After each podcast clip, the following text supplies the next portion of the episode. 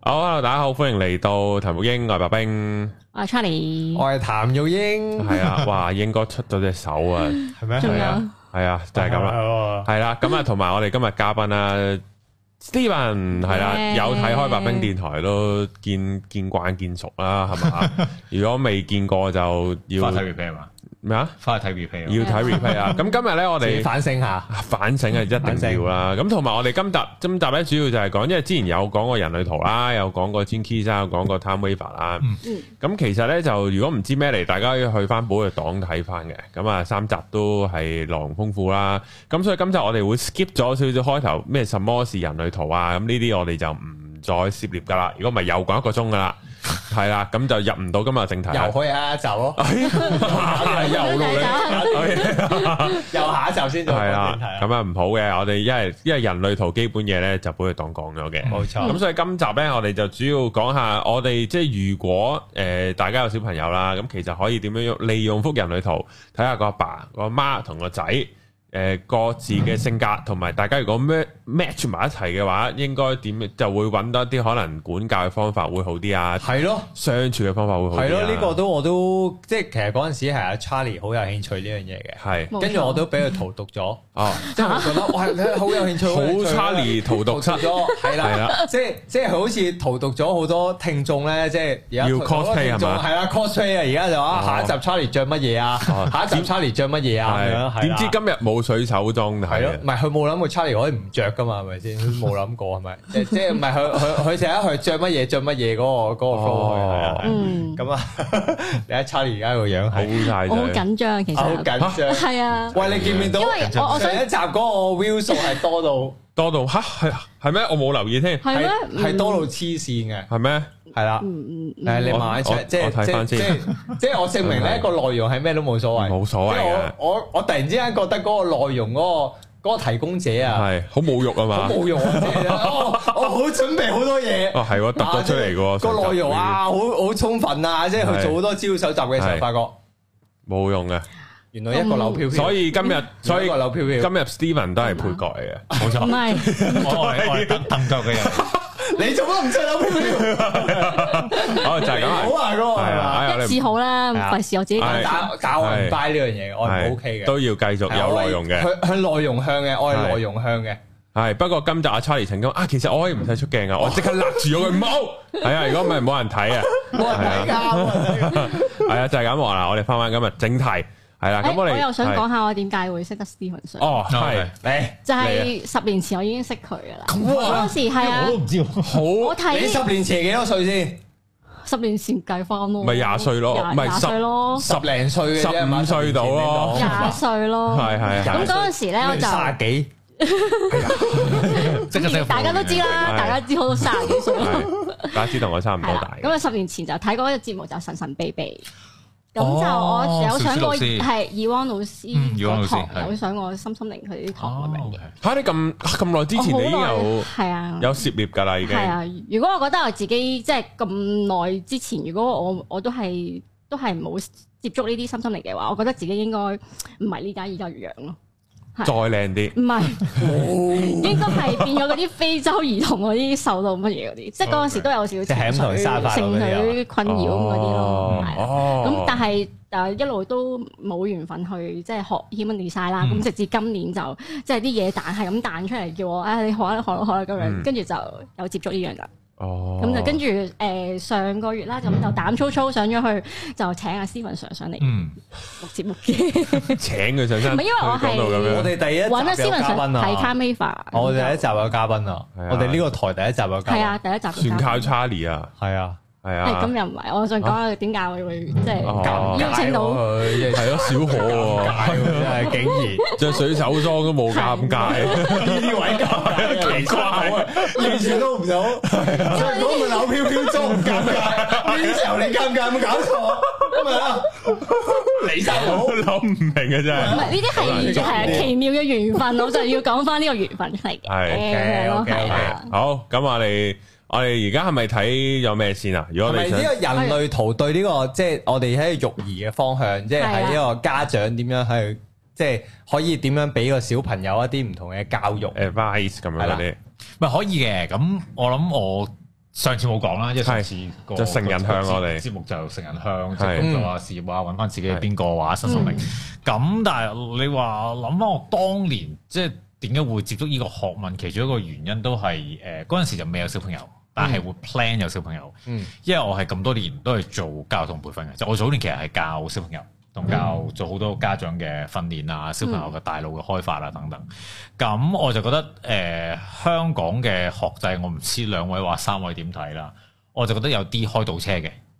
係啦，即係香港教育制度啊。即係唔掂啊！啊，我又唔會咁講 嘅，即係垃圾啊，係咪啊？係啊，我我天秤我天秤座都，啊我天秤座講嘢唔會去到咁盡嘅，係啊，誒唔係好切合每個人嘅每個小朋友嘅過程， Yeah, 係 that's right, that's right。啊，即係我我會形容為揼月餅帽咁樣咯。啊，係係啦，即係你着校服，你所有嘢都係要一式一樣嘅，嗯係啦冇錯，即係未知軍訓，但係你揼月餅帽咁，全部係好似啤膠咁工廠出嚟嘅。嗯，咁但係呢個其實亦都唔係淨係香港教育制度，其實係講緊即係工業革命嘅年代，其實全部都係咁樣。嗯嗯嗯嗯咁變咗你就會磨磨下，會磨蝕咗個小朋友嘅一啲特性特性啦。嗯咁再靚啲話，老土啲講過，但係好事實就係、嗱，兩位都係我知你又係爹哋啦， Yes 咁你媽咪啦， Yes 咁我都係爹哋啦。咁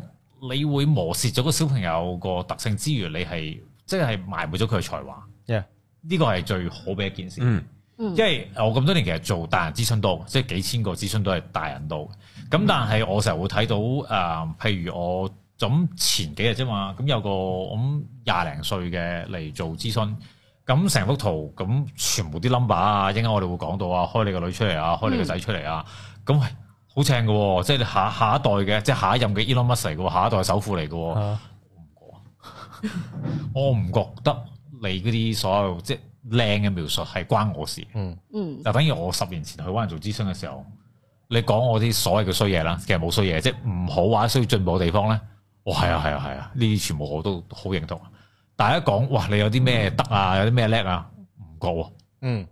好普遍。嗯咁我覺得誒、呃原因一就係教育制度啦，嗯，原因二就係父母知唔知本身你嘅仔或者你嘅女有咁多寶藏啊？嗯係啦，即係我我唔知你哋有有啊，譬如近排新聞咪講啊，Elon Musk 咪四百幾億咪買咗係 Twitter，買嘅 Twitter 係跟住炒晒啲咩董事會啊、成之如此類嘅話係，咁但係好多人亦都會講，即係佢當然係叻啦，嗯咁但係佢阿媽好叻噶嘛，其實嗯哦，佢阿媽係 model 嚟噶嘛？係我所知， model 啦、嗯營養師啊啦，但係佢阿媽係經歷好似九年嘅即係家暴噶嘛，哦，係佢老豆係戇鳩啊嘛，係唔容易㗎，嗯唔容易㗎。嗯咁你跟住之後，你叫一個單身嘅女人，跟住湊住三個。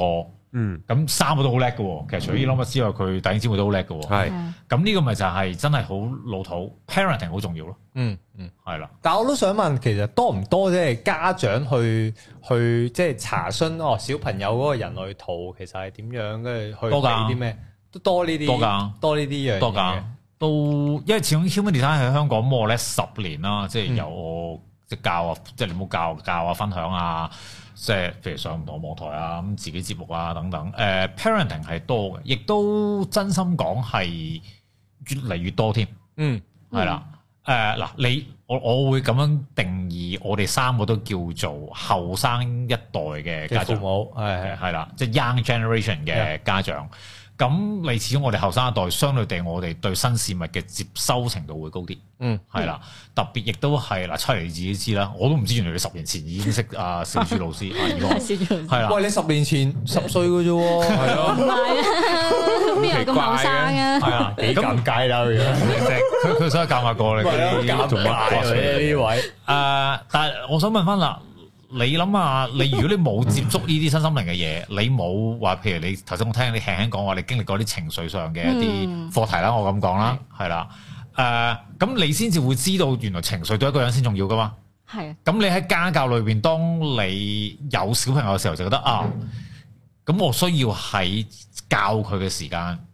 咁我要重視呢個部分咯，係啊嗯，即係譬如話佢喊嘅話，就俾佢喊完先咯。係啦。唔好話即係叫你唔好話唔好喊咁樣，喊夠未啊？咁呢啲都係啲比較即係令到好似喊就係錯唔咁好嘅樣嗯咯，語言咁樣，係啦，嗯但上一代係咁噶嘛，嗯。嗯你同我收聲啊！唔係啊，我個好癲啊！我唔知喺邊度分享過話我個姨丈啊，因為佢係警察嚟嘅，即係其實同個職業我唔知有冇關係啦。總之就我表哥細個喊咧嚇，佢唔單止佢唔好喊，啊 佢就你要笑，即係逆轉。黐線而。家聽先。系啊，咁样咯，系啊，跟真系好癫啊！所以所以啊唔係唔係，其實我覺得又唔即係點講咧，即係即係我覺得係一個父母，即係我我我會覺得我作為一個年輕嘅父母啦，嗯，有陣時覺得個細路喊咧，即係我唔知係嗰個係潛意識嗰個感覺定咩咧，係會覺得煩嘅，係啊，唉即係會有呢個感覺嘅，嗯即係會覺得啊，即係喊乜嘢咧？即係會會有嗰個感覺。當然我可能遲兩秒之後，我會諗就係、其實都唔應該咁樣同佢講嘅。但係嗯你你早兩秒嗰下，你就係會有一個咁嘅感覺、咁嘅反應去去俾個小朋友或者去即係自己有嗰個咁嘅感覺，就係、啊，有乜我喊啫？嗯即係冇嘢噶嘛，係嘛？即係咁，但係但係可能過兩秒你會諗，小朋友喊都係都係好正常啫，即係、嗯即係你係要俾佢宣泄，你係要俾佢俾佢俾佢發泄嗰個唔開心嘅情緒。咁可能你哦，你知小朋友係可能會連續兩三日、連續三四日會有呢個咁嘅情緒噶嘛？嗯哦，佢 keep 住兩三日、三四日會有嘛？呢度話喂三四日都係咁樣咯喎，即係你話三四日都係咁咯喎，係咪要？係咪要有啲唔同嘅嘢啊？即係都會有一啲咁嘅感覺俾自己嘅。即係當我老婆可能會就話你你又唔使咁，即係你又唔使咁咁咁喺一個好大人嘅諗法去諗嘅。嗯，咁但係喺大人嗰個好 first intention 嗰下就諗，即係尤其是男人啊，嗯即係嗰個角度就係、有咩好喊咧？即係即係你就會阿諗。爸 呢個喊咗三日咯，喊咗四日咯，都係嗰樣嘢。即係你可能頭三日、頭四日你都係你都唔出聲嘅，你都會做其他嘢啊，即係就唔出聲啦。即係可能我老婆同佢講，即係喺一個女性嘅角度，即係我我係嗰啲好好 s 男同女嗰個分別係好 s 嘅，嗯係啦、即係我可能喺女性角度啊、媽媽嘅角度去同佢即係情緒嘅宣泄，點樣都好唔出聲嘅。係啊，唔出聲，即係盡量都忍住唔講啦，即係點樣都唔講。可能三日 keep 住四日，keep 住五日，第六日咯喎，仲嚟喂，繼續第六日咯喎，唔係即係即係會有嗰下嗰個感覺就係、即係我我自己都會有同我老婆講就係、啊會多啲咧。唔係即係好啦，你俾佢宣示啦，好啦，宣示咗五日，宣示咗六日啦，嗯，你係咪應該同佢講就係、哦有個位係。要收啊。咪有個位可能要收，有個位係就係、其實咩事咧？嗯，係啦，即即我會有呢個感覺嘅，個理性 kick in 啊嘛，要知咩事啊嘛。係啦，為或乜嘢者啊或者係或者係我我同我老婆講就係五日咯喎，其實呢個方法係咪 work 咧？即係一個好男性嘅角度就係、喂我呢個方法係咪 work 先？即係一個好男性嘅角度就係、呢樣嘢係咪 work？呢樣嘢係咪 work？呢樣嘢係咪可以 solve 到個 solve 到個 problem？好啦，咁跟住去到第五日啦，仲係咁喎。嗯好啦，咁第五日係咪仲係俾佢宣泄嗰個情緒咧？嗯定係第五日同佢講就係、咩事咧？我哋可唔可以同佢講下先？究竟發生咩事咧？嗯，即即會有呢個咁嘅感覺去做，但係通常我做完嘅時候咧，跟住我夜晚自己一個人嘅時候就諗，好似又錯咗喎，即即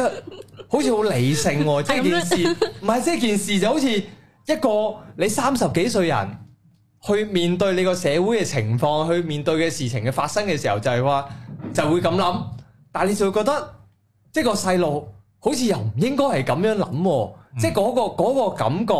但係但係件事發生咗啦嘛，即係你已經咁樣對咗佢啦嘛。嗯其實其實你後面諗咩其實冇意思噶嘛，嗯即係廢話嚟嘛，即係你已經同佢講咗話，唉唔好喊啊，即係點樣誒、冷靜啲啊咁樣，其實冇意思，你講咗啦嘛，即係你冇得翻轉頭啊嘛，你即係哦夜晚嘅時候覺得我唔應該咁樣同佢講，你嘥氣啦，你講咗啦。嗯佢已經瞓咗覺啦，你講咗啦，已經已經 implement 咗喺個腦度噶啦，冇意思噶你嗰件事，即係你而家後悔話覺得係後，哦覺得唔應該咁講，冇用噶啦，你下次再擔保啦，你下次再你下次再補和啦，亦都唔擔保你有下次噶啦，你亦都唔覺得下次補和係可以 cover 到上一次啊嘅，其實冇意思噶件事，即同埋係可能下次都忍唔住，唔係啊，即係係啊係啊，你啱啊，下次都可以忍唔住啊！你又喊咩啫？即係你好啦，喂，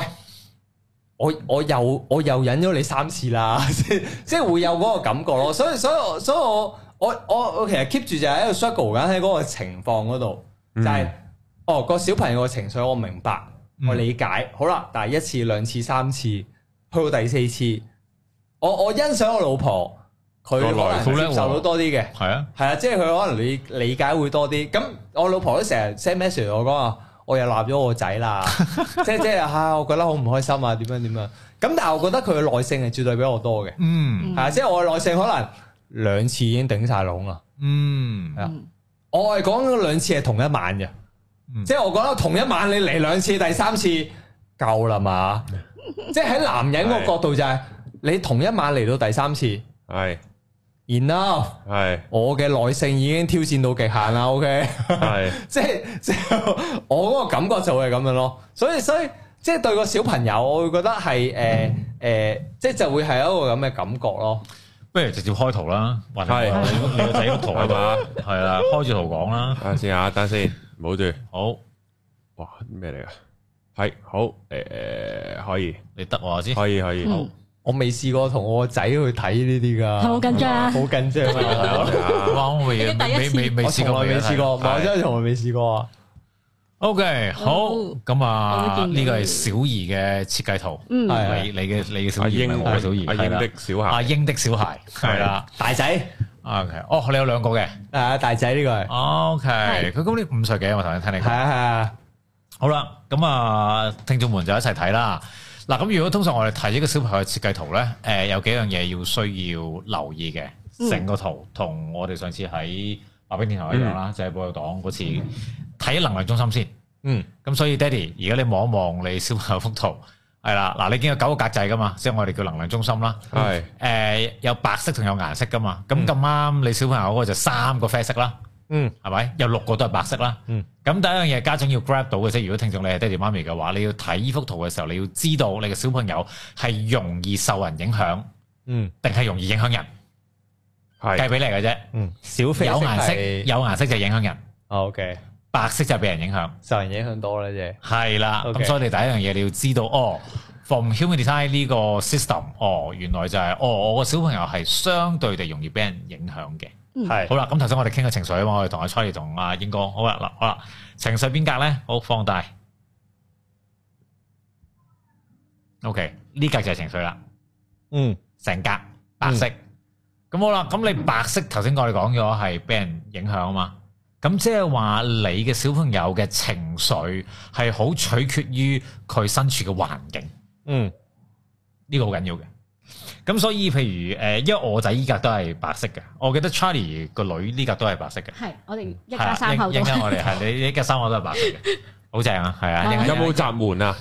誒應該要睇，好哦似有啲有有啲冇，哦，好係啦。嗯咁誒、呃如果白色嘅話，譬如有我想想講啦，我小話都係白色啦。譬如好細個嘅時候講兩歲幾，誒、帶佢去一啲即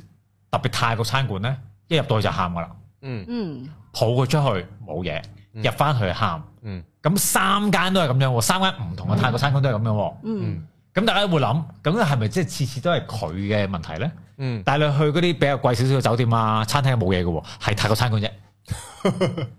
係啦，咁係咪污糟嘢唔講住？嗯係啦，係啦。咁但係你就會，我就會啊，咁 make sense 啊泰。泰國餐館即係 specify 係泰國係餐啦，館。哦或者係可能係特別嗰間去親都喊嘅。係，嗯係，咁你咁樣兩你兩歲幾喊，我可以係即係要飲奶啦、係肚餓食嘢啦係、 Vivi 啦、Poo 啦，呢啲係屬呢啲基本生理小朋友係會要喊，嗯係但唔關嗰啲事喎，係，係啦，你總之就去咗嗰度出咗去冇嘢，係嗯翻入去有嘢，你你拍周星馳咁樣咧，係啦，出去即冇係抱嘢，咗佢，冷靜咗啦，一入去又即刻嚟了。又嚟，咁你就大個係啦，你就要知道哦，原來個情緒嘅 trigger point 係乜嘢。係咁所以你要留意，如果佢四日都係咁樣嘅時間，嗯我先 end 聽下理性嘅部分先。因為頭先你都講，即係老婆就比較感性包嗯容，都會鬧，但係你就喂今晚喂 quota 爆咗噶咯喎，你再嚟啊，我爆咗咯係啊，喂三嘢咯喎，三嘢咯喎已經第四嘢咯係啦。咁所以你要搞清楚就係、呃因為當然啦，你個仔有一個好特殊嘅數目字嘅，係係啦啊，Charlie 都識笑啦，望到嗰個 number，喎，笑咩啊？ 見到呢兩嚿因為嗰、個嗰個 number 係容易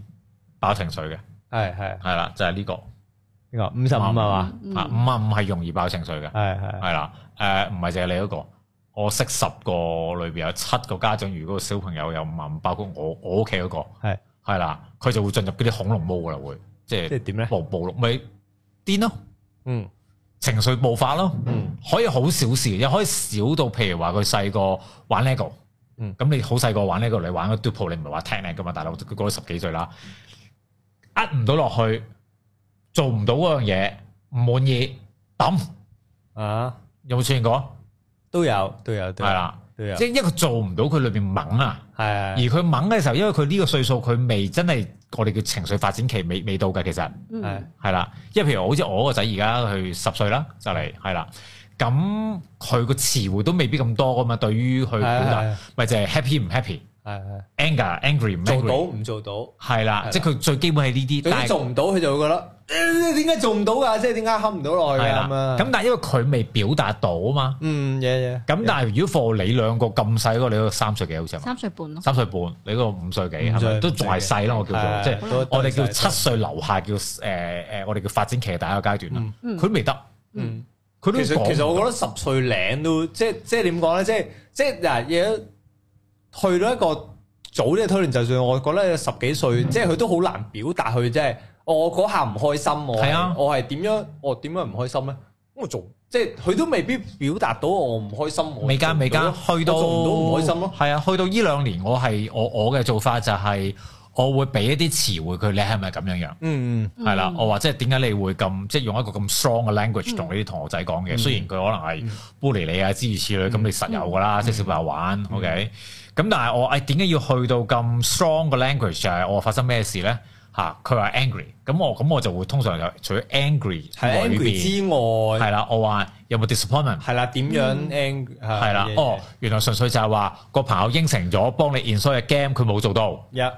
咁我原來佢 make 咗個 promise，而佢冇 fulfill 到呢個 promise，咁你裏邊就 feel disappointment， Yeah. 所以你會 angry 啦。一咁我就會即係因為佢呢個歲數，你可以同佢抽絲剝繭啊嘛，一因為佢有理性同你講嘛係啊。但係你兩個屋企嗰嗰個歲 數唔係係即係即係嗰個 angry 冇嗰咁個多方詞向彙啫，即係我我今日唔開心，即係我我同我仔都係哦我唔開心。咁點解唔開心咧？其實佢未必好有足夠嘅詞彙去嗯去表達到哦點樣唔開心，哦因為咩嘢，因為咩嘢咁咁。其實呢個我覺得係個即係個小朋友去表達所有嘢，哦點解唔開心，其實佢都未必可以表達未到㗎好清楚。呢個歲數未㗎係啊，冇錯冇錯。咁，所以就係誒你我我我以前嘅做法就我會埋去攬佢咯，嗯嗯係啦，我會即係拍住佢，it's okay，嗯，係係啦，啦。但係如果太癲嗰陣咧，太癲嗰陣會點咧？我就喺屋企畫咗個 corner 俾佢嘅。嗯嗰個就係叫做誒、呃一個叫 silent 松或者係一個叫誒、呃即係中和嘅嗯個松嚟嘅。嗯嗯嗯，但係通常我會保持一個距離，就係我 make sure 佢望到我嘅，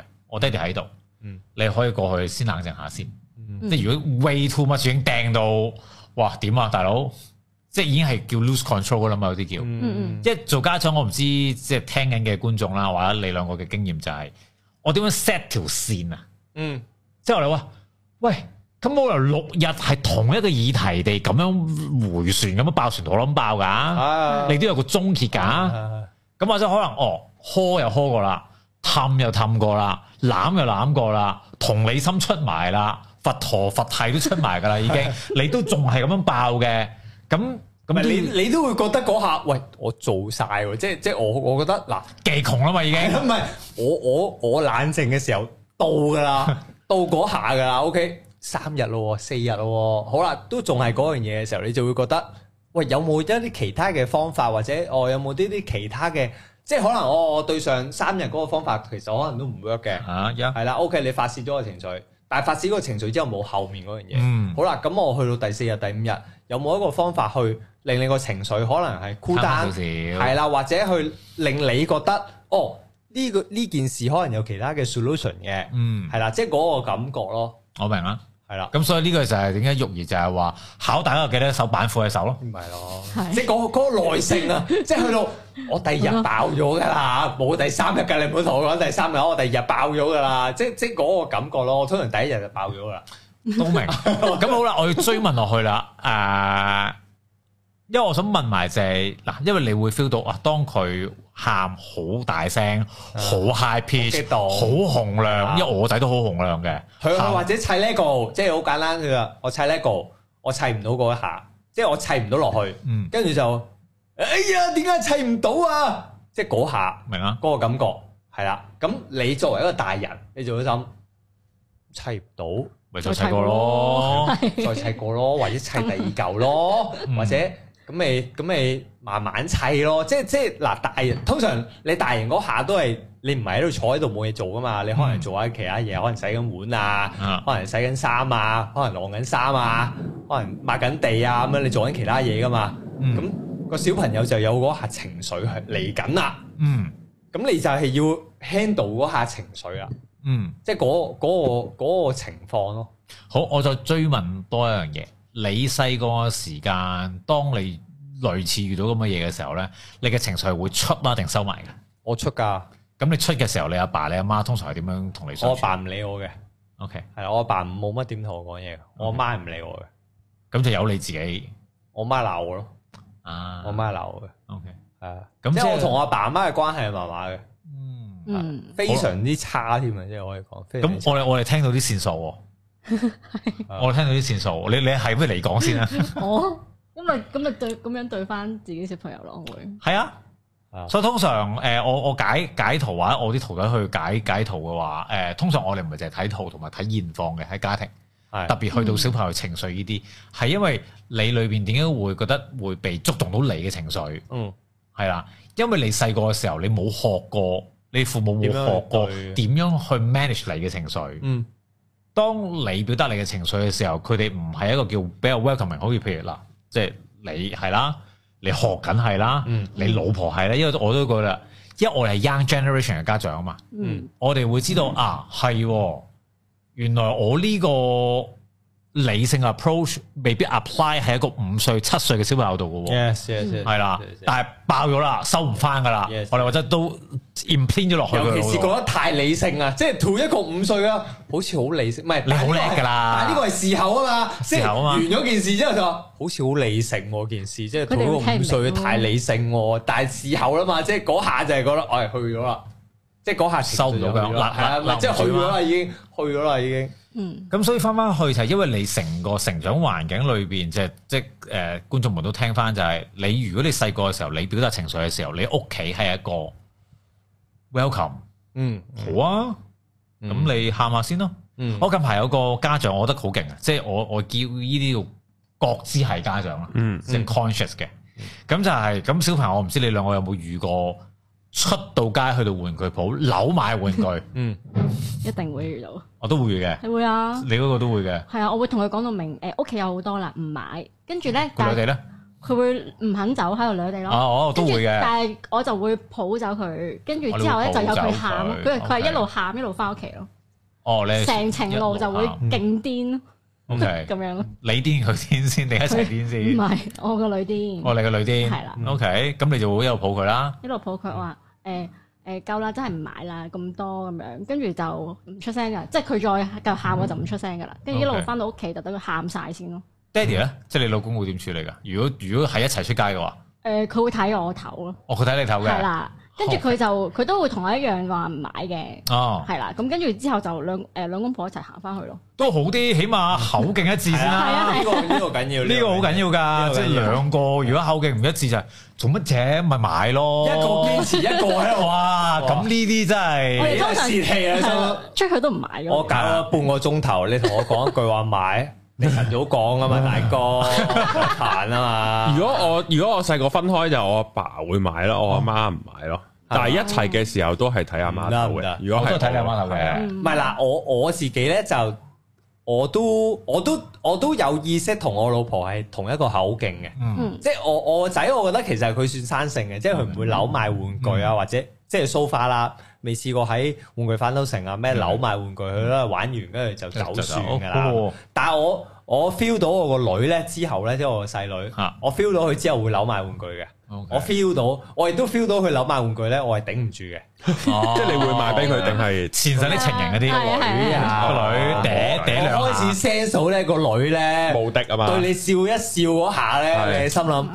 冧冧住買啦，啦幾廿萬，唔好搞咁多嘢 啦，你唔好煩啦。你即係預咗呢一世係輸俾唔佢㗎。要係你你你你 sense 到啊？佢唔係出冇事啊，係佢出嗰下你知道嗲公啊嘛， ，OK，嗯，我輸俾你幾廿蚊，嗯，一嚿水，唉，買俾你唔好你煩。終 於係啦，你 feel 到啦你係嘛 sense 到之前都話唔佢出 feel 嗰下你輸咗，OK。咁但係即係我仔冇呢啲情況咧，咁咁我會覺得即係兩公婆其實有有嗰個共識係，有緊要嘅，係非常之緊要咯，就係、喂，我去堅持，好啦，喂，即係你知對細路都有堅持嗰下都唔緊要噶嘛，嗯，即係個細路已經係咁掠啦。其實你幾廿蚊你要滿足佢幾容易啫，即係你作為一個家長，幾廿蚊你要去滿足佢，其實係一個好容易嘅課題。你堅持先係難嗰個課題，係嘛？嗯即係即係之前咩啊？林鄭你咩啊？我堅持先係，我堅持留喺度先係難度啊，係咪啊？我要走幾容易啫。系，嗰下就係、哦 OK 啦，好啦，你堅持完啦，跟住第一半另一半同佢講啊，買咯，冇問題噶嘛， 咁佢買咯，咁就話點啊你喎，搞咗咁撚咁係耐，你晨早同佢講買啊嘛，唔使我煩啊嘛，即即係我都慶幸即係兩公婆係有嗰個共識去做嗰樣嘢，咁但係小朋友我都我都個仔係其實冇乜呢個即係要有嗰個堅持嗰一 part。可能佢覺得即係佢堅持阿爸阿媽都唔會滿足佢啦，所以佢冇堅持嗰一 part 啦。咁、嗯但係即係佢佢都冇乜呢一 part 嘅嘅，咁容易 handle 啲嘅，係咯。即係我我會覺得其實即係所唔係所以呢個咪就係我覺得有陣時對佢好 strict 嘅時候，好好唔知點樣去應對佢咯。但係其實我心諗。喂，佢都唔係好難去解決啫，即係佢起碼呢啲位，哦，佢唔會喺個玩具反斗城度，立喺個地度同你攞啊，我一定要買啊，點啊，我唔走啊咁樣，佢都冇呢啲。嗯，係啦，咁但係啊，佢有陣時有啲可能喺屋企哦情緒嘅嘢，咁我都未必好好 fulfill 到佢呢個嘅時候，咁就會覺得有啲即係作為父母啊，好似有啲難去 handle 佢呢 part 咁樣啊嘛。喂，你難嘅原因，頭先我哋都當傾偈傾過，就係因為你細個冇咗呢一個係啊係啊，我冇呢部 part 分噶，，冇呢 part 啊。冇呢 part 噶。咁所以就係亦都係誒，我遇過好多呃 client，如果佢譬如佢而家做爹哋或者做媽咪，誒、特別媽咪啦，即係你嗰個角色啦。誒、呃如果佢細個嘅時候，可能係公公湊或者婆婆湊，唔係爹哋媽咪湊，有間有啲可能係一至五都喺公公婆婆度㗎，即係放學嗯係禮拜六日先翻去，即係上一代有啲咁嘅情況嘅。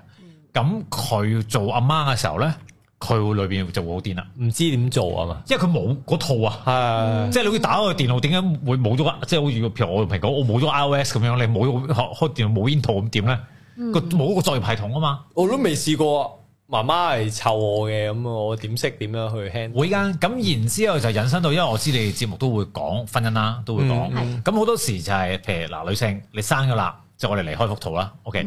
咁、嗯有機會炒抑鬱㗎嘛？嗯會啊，有機會啦係啊。係啊嗯 OK，啲荷爾蒙未未推翻靚㗎嘛係啊。咁如果老公好忙嘅話，或者個老公出去做生意嘅話，或者揾錢嘅話，咁佢咪覺得冇 back up 咯？嗯咁你長期冇 back up，再加埋如果個女士即係個媽咪係細個係唔係媽咪湊嘅話，嗯就癲上加癲咯更，加即係唔知點樣去做，就會更加唔知點做。咁呢啲裏邊儲咗嗰堆嘅壓力同嗰堆情緒嘅話咧，嗯其實就會有機會就會同個小朋友會有機會冚咯。嗯嗯，嗯係啦，或者唔知點樣去對個小朋友，哇我唔啦識點樣對你，喂，我對你之餘，我自己點樣 handle 我自己情緒，哇我都唔識喎咁樣。係啊，所以有時除咗睇圖之外咧，我覺得即係當當一啲實戰嘅 case 咧，即係我覺得兩公婆要知道兩個細個嘅時間個成長，特別頭七年，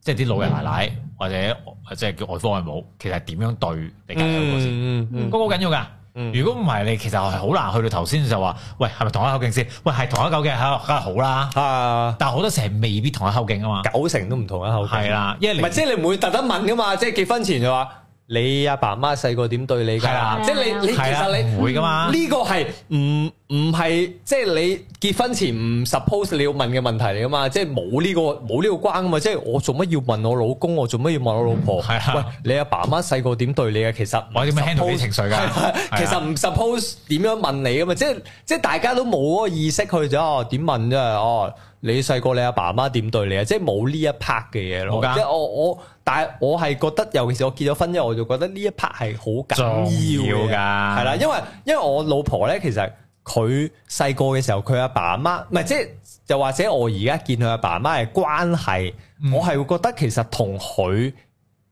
去點睇婚姻嗰兩個人嘅關係係絕對係有好明顯嘅影響。嗯 Absolutely，係啦，我亦都好，我亦都好感知就係、我阿爸阿媽嗯，嘅婚姻係點樣影響我對我婚姻嘅關係係點樣咯？即係但係但係好少結婚前會問呢樣嘢，因為冇亦都亦都冇一個任何嘅教育去會冇㗎佢會教你啊！喂，你要問下你嘅伴侶，佢阿爸阿媽係點嘅喎？嗯，係啦，即係即係即係佢佢阿爸阿媽湊細個湊大佢係點喎？即係即係唔會有人咁樣去問你呢一樣嘢啊！亦都唔覺得喂呢一樣係其實好緊要嘅喎。差你覺得重唔重要啊？即係你話婚姻事前嗰啲，唔係即係即係要知啊，即係唔好你話拍拖之定結咗婚要知，總之你老要知咯公。你老公但結婚前有冇問你啊？我會知道冇啊，但係我會知道佢阿媽點對佢，佢第日就會 點， 點對你啊？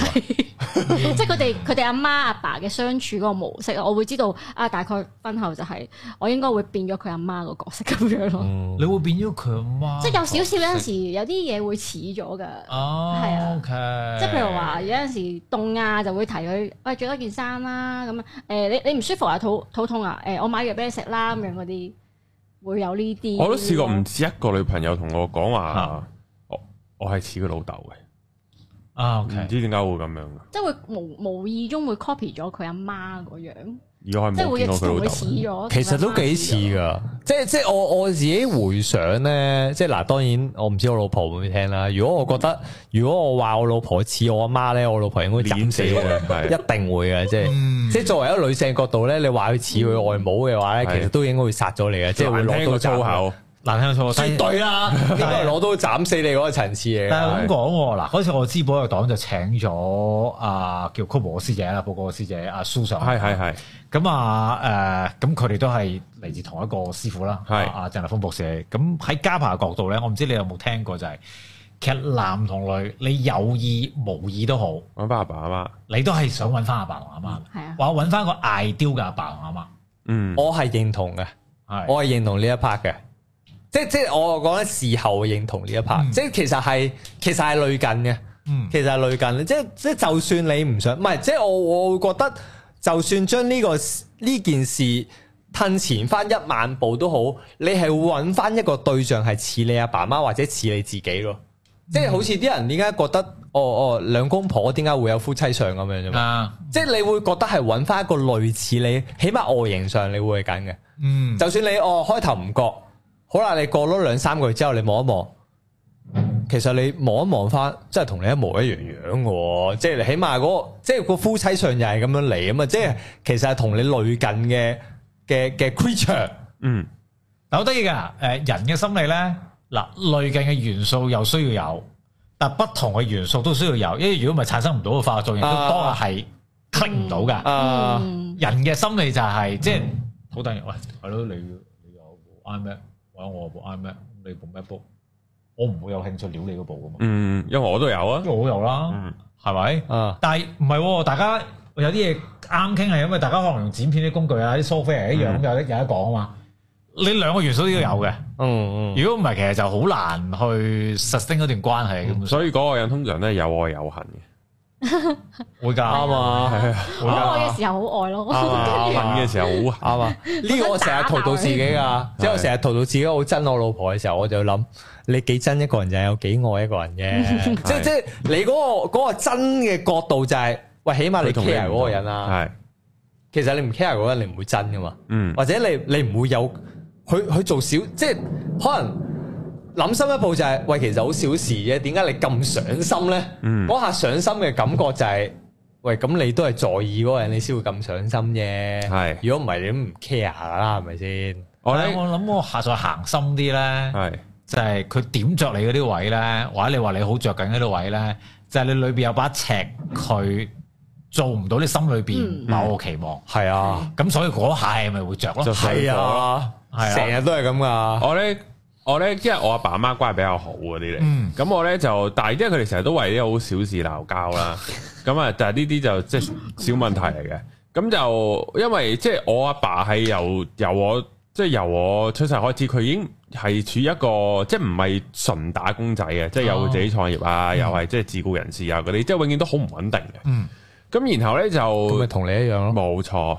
係啦，即即係黑咗我，因為我我一打工我抑鬱咁滯。你又覺得哇，但係打只要咩工係啊嗯啊，，但係只要我唔打工，知道好撚窮咧，我個情緒都係冇問 題嘅。唔好奇怪係，所以呢個咪就係嗰個係啊關係就，喂，其實唔使打工係啊，啊，之後就係誒咁，然後因為我阿爸嘅唔穩定咧，咁係會令到屋企嘅財政狀況都好唔穩定嘅，啊係咁從而係會產生好多問題嘅，係即係即係好窮啊、好煩啊嗰啲啦。咁然後近排咧，我我咧聽到我阿媽講咧，就係即係唔知講後生，唔知可能有啲男。即係真係好後生嘅時候，真係有其他男仔追佢啊係，或者佢點低其他男仔咧，佢係會覺得如果個人係打死一份工咧，好撚悶嘅呢條友，我係唔會中意嘅。即係我話咁咁抵啊！即係你中意我阿爸嘅，哦你自己揀，你自己揀，你呢條命係你自己揀㗎啦。如果你真係中係啦，即係如果你真係中意個穩定嘅，可能佢做政府工啊，做公務員啊，乜柒啊咁咪好悶咯，咁就好撚哦悶。但係包保你個人生唔會有嗰啲咩好窮啊，好上上落落好大嗰啲包保冇但嘅。係啊好悶咯。但係你一定唔會揀但係你嗰個唔係你唔係會每一朝擘大眼嘅時候，好心諗啊，唉會哇會點㗎？即係啊即係冇嗰下咯，但係就會好即係好平淡咁樣咯。係啊，即係嗰啲整定啊嘅。整定好，我哋不如又翻翻幅圖先。哎好啊嗱，今次我哋就望一望好我仔啊嘛，唔係啊，今次望我一個望女啊我女啊，你個女啊嘛嘛？係，你個女到你啦嘛終於都到 Charlie 啦，啊，Charlie 啦，Charlie 好啊，Charlie，係啊，你着呢件衫冇 feel 啊咁啊。唔係到到唔緊靚，要最啊緊要個樣靚。我哋今日嘅嘉賓啊嘛，嘉賓都係係嘉賓 Charlie，師傅 係個啊，個主角係班小朋友。啊係係哦係啦，係，嗱咁啊，呢呢一幅忘咧記咗係啦，呢一幅咧就係我哋叫做合圖啦。嗯，咁喺人類設計圖嘅世界，合圖可以係生意拍檔啦，可以係男女朋友。哦，即係將阿將阿媽同個女。係啊就係夾埋咗一啊齊，我唔怪得着咁多燈啦，嚇死我！係啊，你你有兩你冇多啊冇理由㗎，係啦，所以你見到藍色左手邊就係媽咪嘅係 Charlie 嘅，咁誒綠色右手邊就係阿女嘅。哇我死想啊！你兩個我想情緒聽開 Charlie 多啲喎完全開放喎，我想聽 Charlie 多啲喎。係好啊，係啊，個情緒合埋咗一齊都係情，都係完全開放喎。係啊，所以頭先啊，啊 Charlie 咪成日話誒全屋三個人都係白色嘅咯，嗯，係啦。咁所以我哋而家睇呢幅圖嘅話咧，其實就係媽媽同阿女咧都有個共同嘅課題，一嗯就係表達情緒，係二嗯就係頭先未講呢一個，但係上次我覺得喺報道黨有講過啦，就係自我價值同埋自信心。嗯嗯，你記唔記得你老公有冇顏色啊？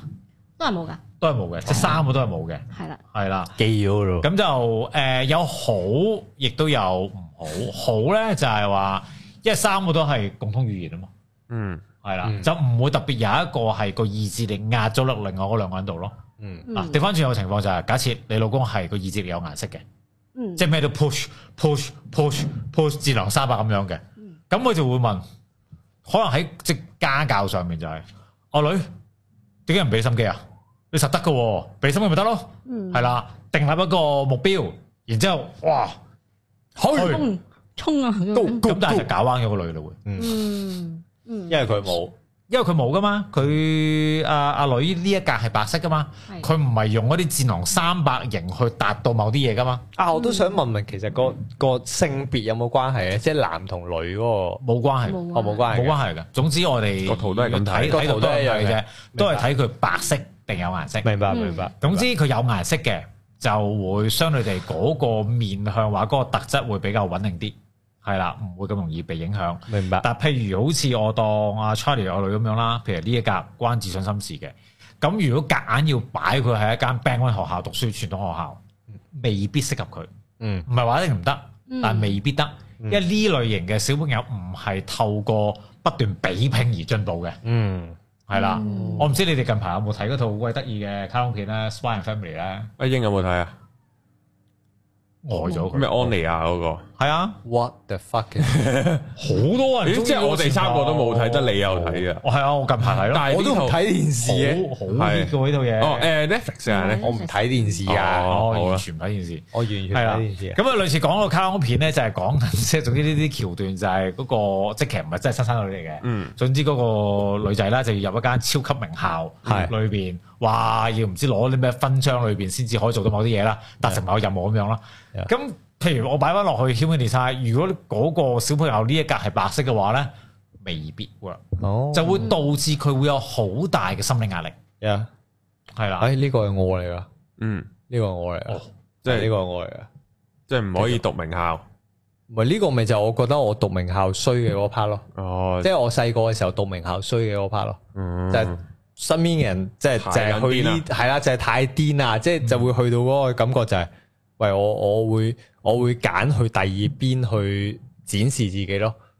就係嗯跟住就會去衰嗰邊咯，係即係哦即係做搞下事。最曳嗰班咯，即係就嗯哦做唔到最好嗰班，咪做最曳嗰班咯，即係就會有個咁嘅感覺咯。會有呢個傾向性。因為嗰陣時有隻誒實際嘅 case 係誒個小朋友，即係爹哋好想佢入拔萃，嗯咁佢入咗拔萃之後就入咗拔萃，咪跟住之後咪全級第尾咯，嗯，係即啊係最第尾嘅幾個啦，嗯係啦，咁就頂唔順啦，咁結果都要轉校啦，就轉咗去另外一間誒 Band Two 嘅學校啦，嗯係啦，就名列前茅，嗯，咁就 OK 咯。咁自信心咪翻晒嚟咯。嗯係啦，係啦，係啦，啊唔係呢個我好明白，即係即係我我自己作為一個過來人，我就會心諗就係、你今日作為一個 band two 嘅最頭嘅一兩個，都會好過你作為 band one 最尾嗰一兩個咯。嗯即係嗰、個嗰心理啊個嘛小朋友嗰個心理嗰心理個係啊感覺就係、喂，大佬下下都最尾嗰下你你真係會，即係你你感覺唔良係啦，因為你入得 band one 嘅時候，其實你再細個嘅時候，你係你係有名列前茅過噶嘛，嗯你就哇一去到，跟住佢就哇喺個世界垃圾咁癲嘅咩？ 即係即係你去到最尾嗰 part，你唔係你你唔會你唔會冇咗自信心嘅，但係你會去諗就係、我有冇第二啲做得最好咯。咁跟住就會去咗最衰嗰邊做最好嗰 啲咯，係嗯啊，即係我最曳嗰啲可唔可以做最叻兩個啊咁樣？咁係咁但係又好似唔係咁樣去噶嘛件事，咁嗯所以所以所以所以我我自己都係因為我我老婆都係即係同我同樣學校嘅，嗯都都叫 so call 名校啦。咁我哋都會有呢個感覺就係、哦我哋一定唔會俾個細路去讀名校啦。哦，就係就係就係嗯好啦，咁你去到名校，去就算做中游或者做得差嗰一 part 嘅時候，你就會有呢個好明顯嗰個感覺哇，咯。吉噶成個，係啊，暫緩阿阿都冇英啊阿英嘅仔，哦，呢個係我個仔係啊啊嘛，呢個仔啊。所以诶，搞有咩問題啊？吉咩吉咪好咯？好啊嘛，係啊，喂， 大佢啊，真係怯啊唔，係啊哎呀好啊，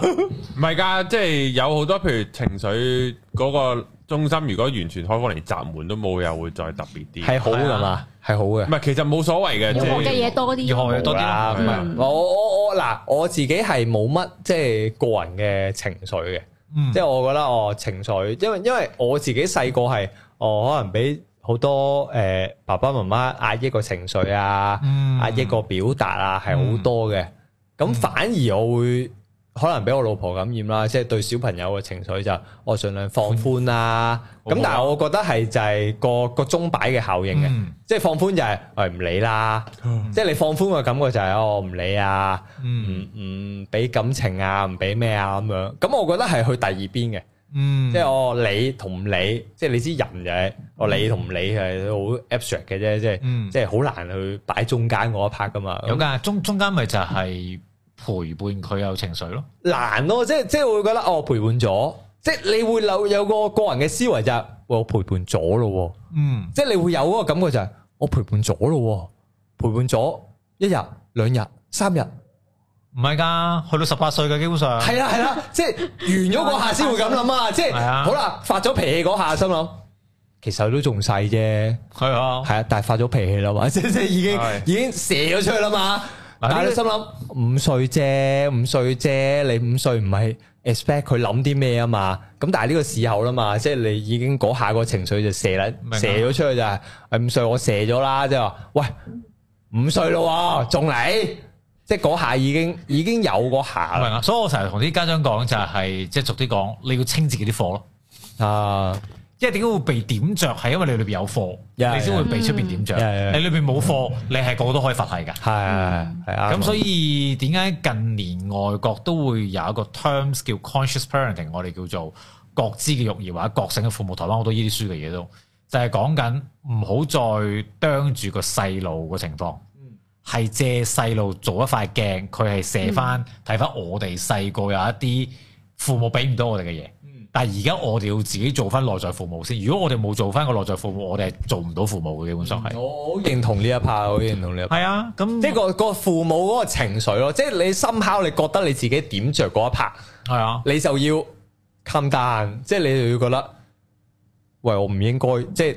佢五歲幾四歲，我唔應該，我唔應該着嘅喎，即係佢唔應該四五歲可以點着我噶嘛，會點著你㗎嘛係啦，即係明啊你嗰刻你攞，我冇理由四五歲同你嘈噶嘛 咁應，該要睇翻自己點解要着啦。係啦係啦，即係嗰一刻我我絕對唔明白，即係你嗰一刻。有嗰一刻嗰陣時，係啦，我嗰刻我要 calm down，我係啊係啊要我要點樣咁咁我我係絕對認同你一 part 嘅嗰個做法去、嗯去去 calm down 自己個情緒，亦都對之後件事會好嘅去點樣去教育個小朋係啊友，去點樣就算個小朋友之後嘅情緒嘅表達，係啊亦都係 show 到俾佢睇，喂，其實父母嗰一刻我唔會無端端發嬲，唔、嗯會無端端誒誒誒有脾氣。嗯咁樣嘅嘢，我覺得其實呢一 part 先係更加緊要嘅係啊係嘢啊係，啊所以所以其實係誒、呃父母先，一定係之後先到個小朋友後，係啦，小朋友個情緒點樣去表達，其實就係個父母嗰個鏡，我我我寫出嚟，我衰咗先， 之後到個小朋友。而唔係哦，小朋友有咩，即係唔係個父母就話喂小朋友咁樣，我先咁樣啫。其實、嗯 no，即係即係唔應該係咁樣嘅，係喂佢你四五歲、五六歲，你唔係同佢計較啊嘛，係係咪先？即係你作為一個大人，你識 handle 你自己嘅嘢，唔係個小朋友 handle 先噶嘛，嗯係咯、咁但係呢一 part 係好難去去執啊，即係尤其是你作為嗰個小朋友嘅父母啊，即係你作為外人其實冇嘢嘅，即係你作我為係。點唔到噶，唔係啦，係啦，係啦。作為外人，其實其實好 peace 噶嘛，好 peaceful 就係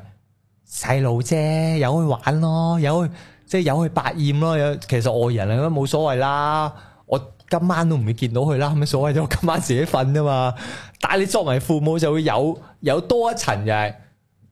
我係要教佢喎。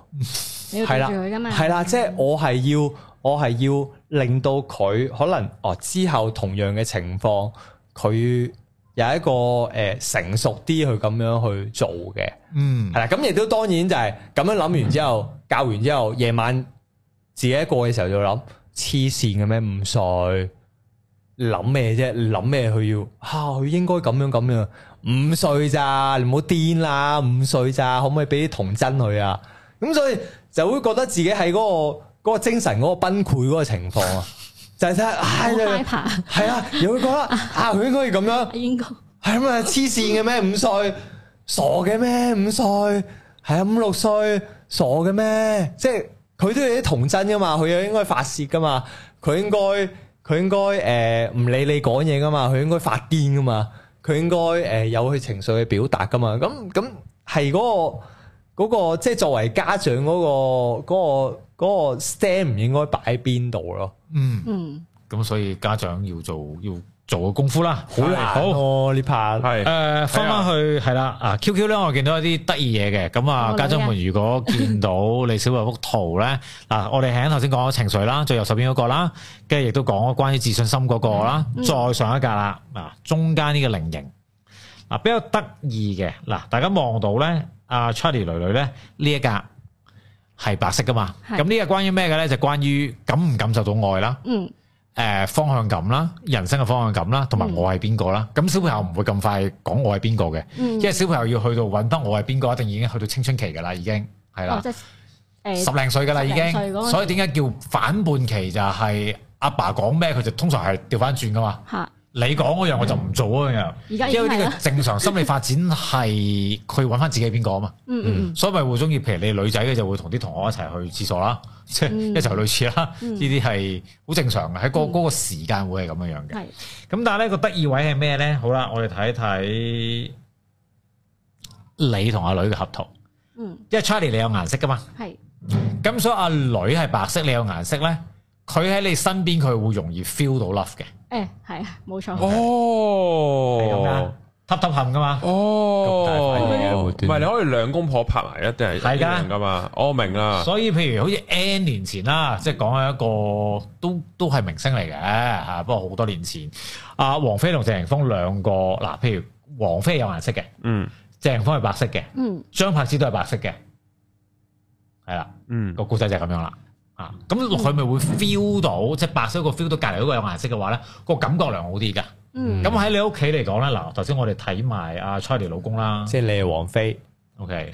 嗱，因為哦我就係謝霆鋒，唔係你啊，佢老公啊，關你咩事 à. 啫？唔係係啦咁，我係即我係王你菲，咩啫你？我哦呢個顏色嘅你哦我係王菲，係啦。咁 Charlie 老公即都又係有嘅，都係有嘅。嗯，哦咁呢一阿女無論係我當你入咗房係，政治嘅嘢啦，嗯，打坐先睇書、WiFi 睇 YouTube，咁老公陪佢嘅 OK 嘅，係啊係啊，因為佢黐啊嘛，都會肯同佢玩咯，係啊，嗯會黐啊嘛。咁你呢個屋企嘅 setting 會比較容易，因為你兩個都有顏色，啲爹哋媽咪有，嗯，嗯個小朋友白色嘅時候呢一沓就會容易啲。嗯嗯，咁另外一個能量中心，如果父母有嘅嗯話，都會有個優勢啦，叫做就係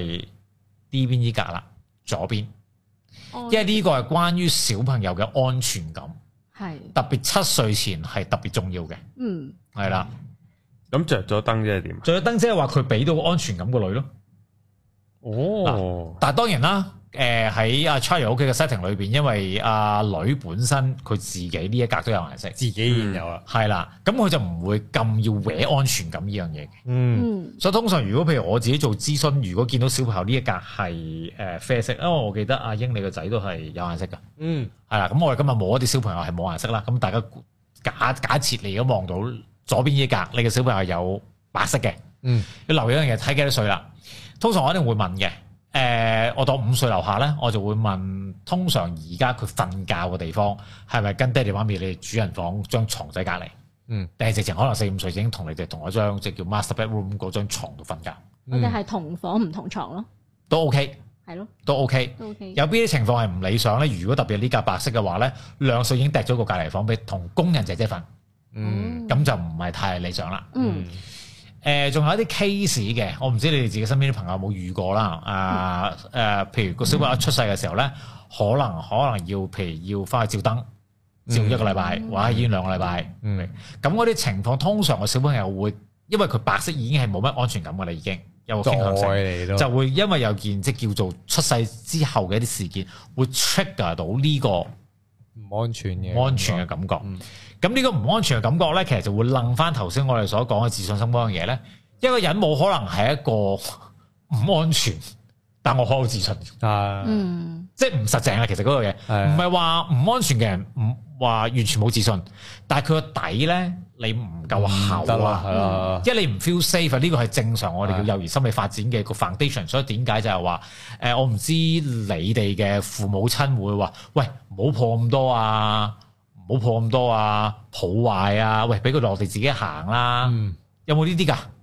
冇喎。啊冇㗎啦，係嘛？冇好我多，媽話：誒誒，瞓覺一定要唔係誒，如果佢喊一定要抱佢啊，跟住誒，即係反而我我我係比較話唔好抱得多嗰啲咯，即係驚你佢自己黐啊身咁樣。唔係咯，唔係 不過之㗎，後我都知道係咁樣唔好嘅，係㗎，要俾翻足夠嘅安全假感，睇 ừ, Charlie，ờ, 即係同埋嗰啲咩啊？誒肌膚係啊。同肌膚嘅嗰啲係親啊近嗰個呢個好緊要㗎，誒、因為嗰陣時我喺日本即係學好多即係大腦小朋友啲發展咧，誒嗯好、多你誒、香港有啲家長都誒、會遇到呢啲情況啦，誒、嗯香港有好多標籤㗎嘛，包括譬如 ADHD 嗰啲我哋過度會症啦，啊誒、，autism 啦、ASD 啦，即係我哋叫自閉啦，係啦、誒、甚至乎讀寫障礙呢啲，我哋香港都叫做特殊學習需要嘅小朋友。係咁嗰陣時咧，誒、特別我好記得我日本嘅 sense 有特別講到就係特別係誒 autism 嘅小朋友啦。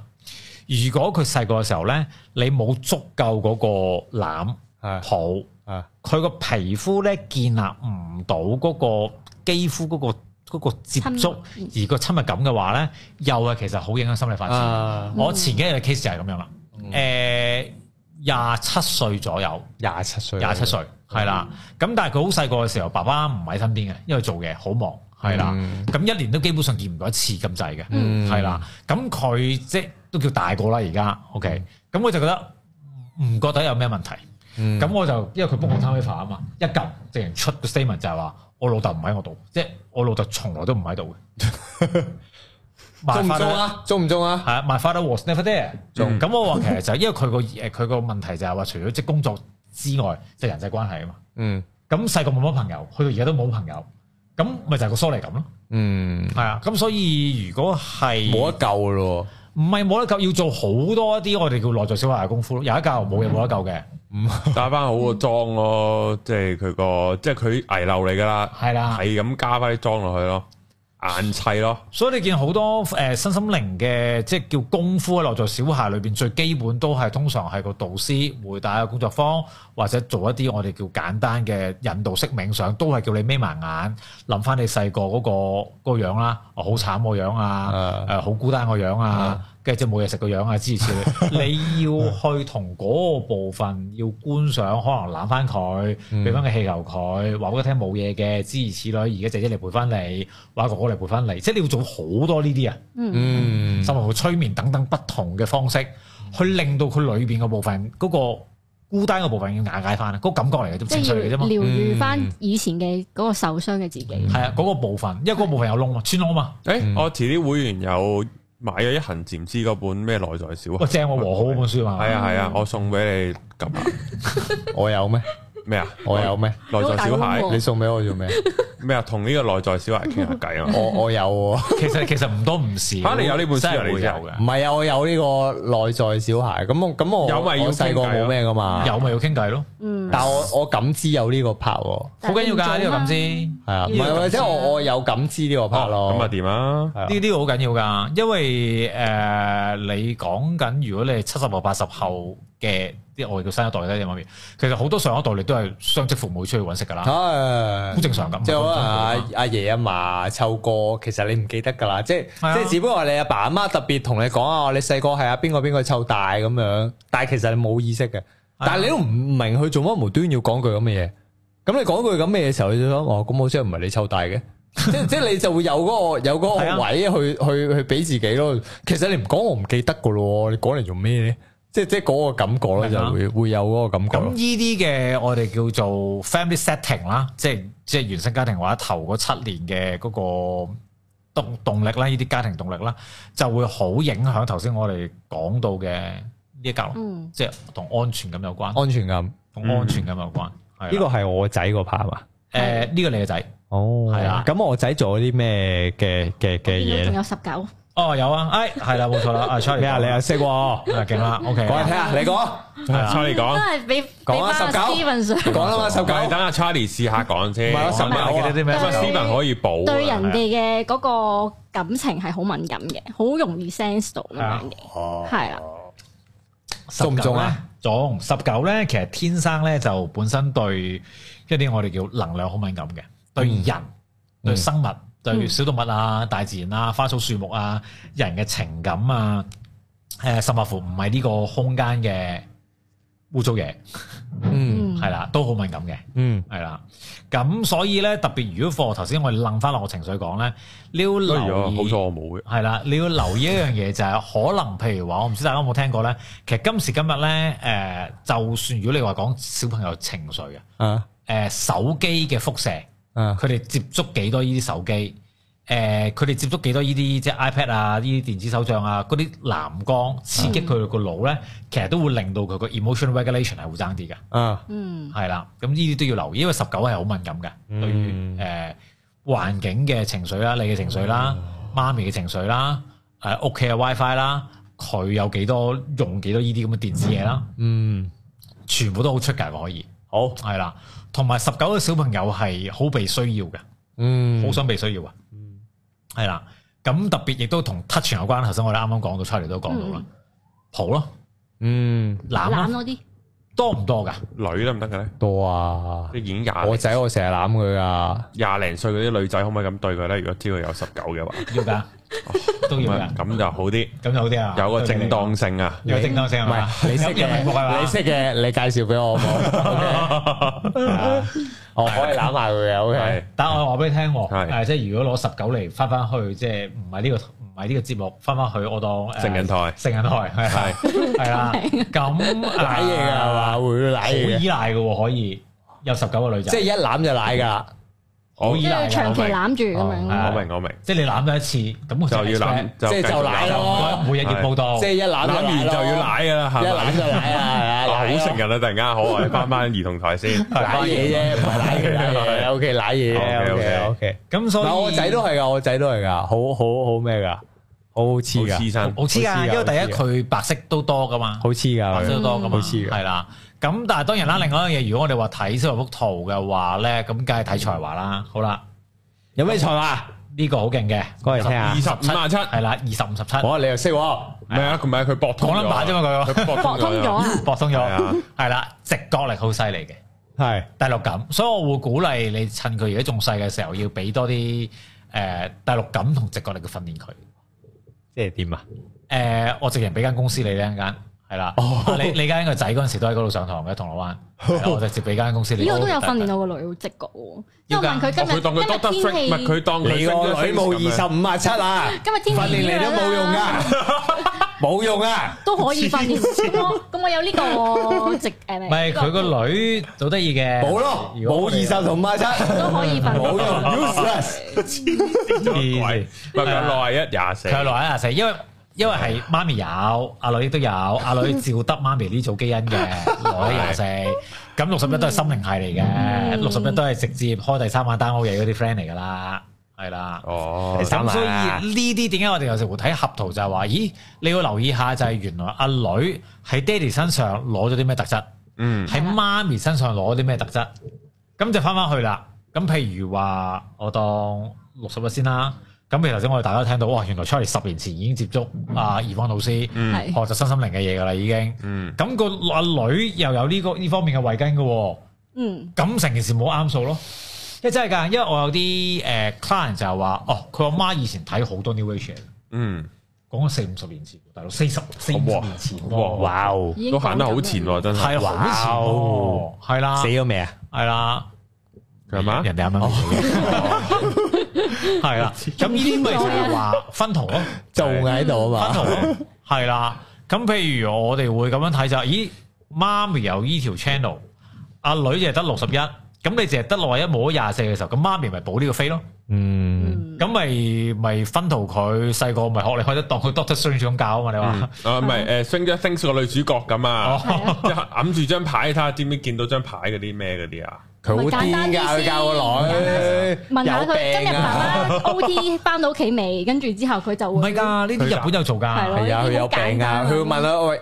阿爸有冇出軌啊？咁樣嗰啲嚟㗎。唔會咯，你你今日你今日情緒太高咗，你襟單翻先你，你係咁搶煲啊！佢話我我都 feel 到你 啊，講咗成大我半集，打大啊你嘛，講勁撚派啊，已經係有㗎。如果你話問爹哋 翻嚟未嗰啲咧，日本喺佢哋嗰陣時一啲即係誒又係小朋友嗰啲，我哋叫感統開發啦，即係超感知開發咧，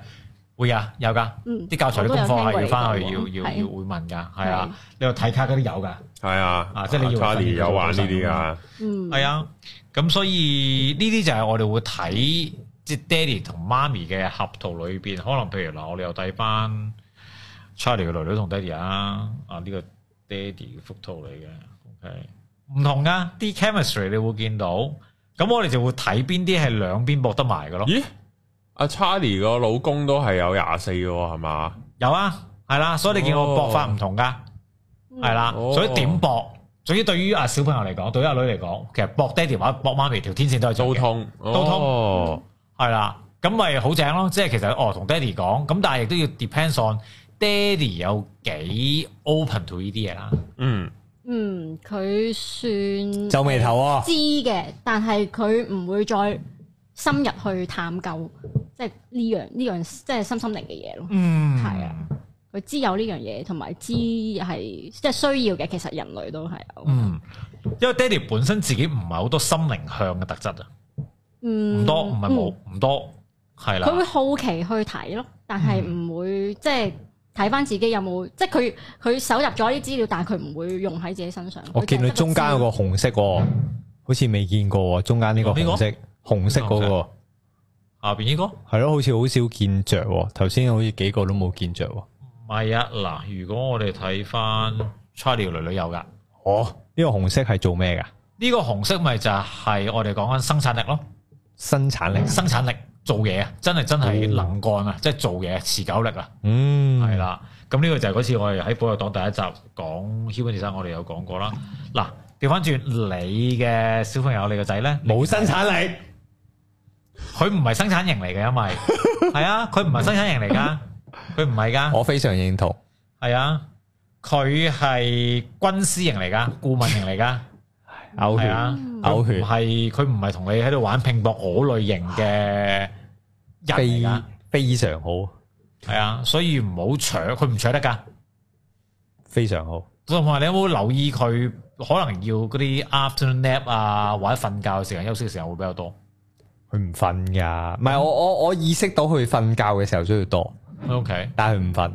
咁就有問題啦，係啦，咁就有問題好大問題，好大問題，係啊好大問題。我成日都係因為瞓覺嘅問題同佢爭執好多嘅，啊，即係佢死都唔瞓，定係眼瞓都唔瞓，定係咪咩即係同佢講喂，而家唔瞓，你跟住唔開心噶咯，發脾氣噶咯，好啦，跟住哦唔瞓啦咁樣，跟住我發脾氣，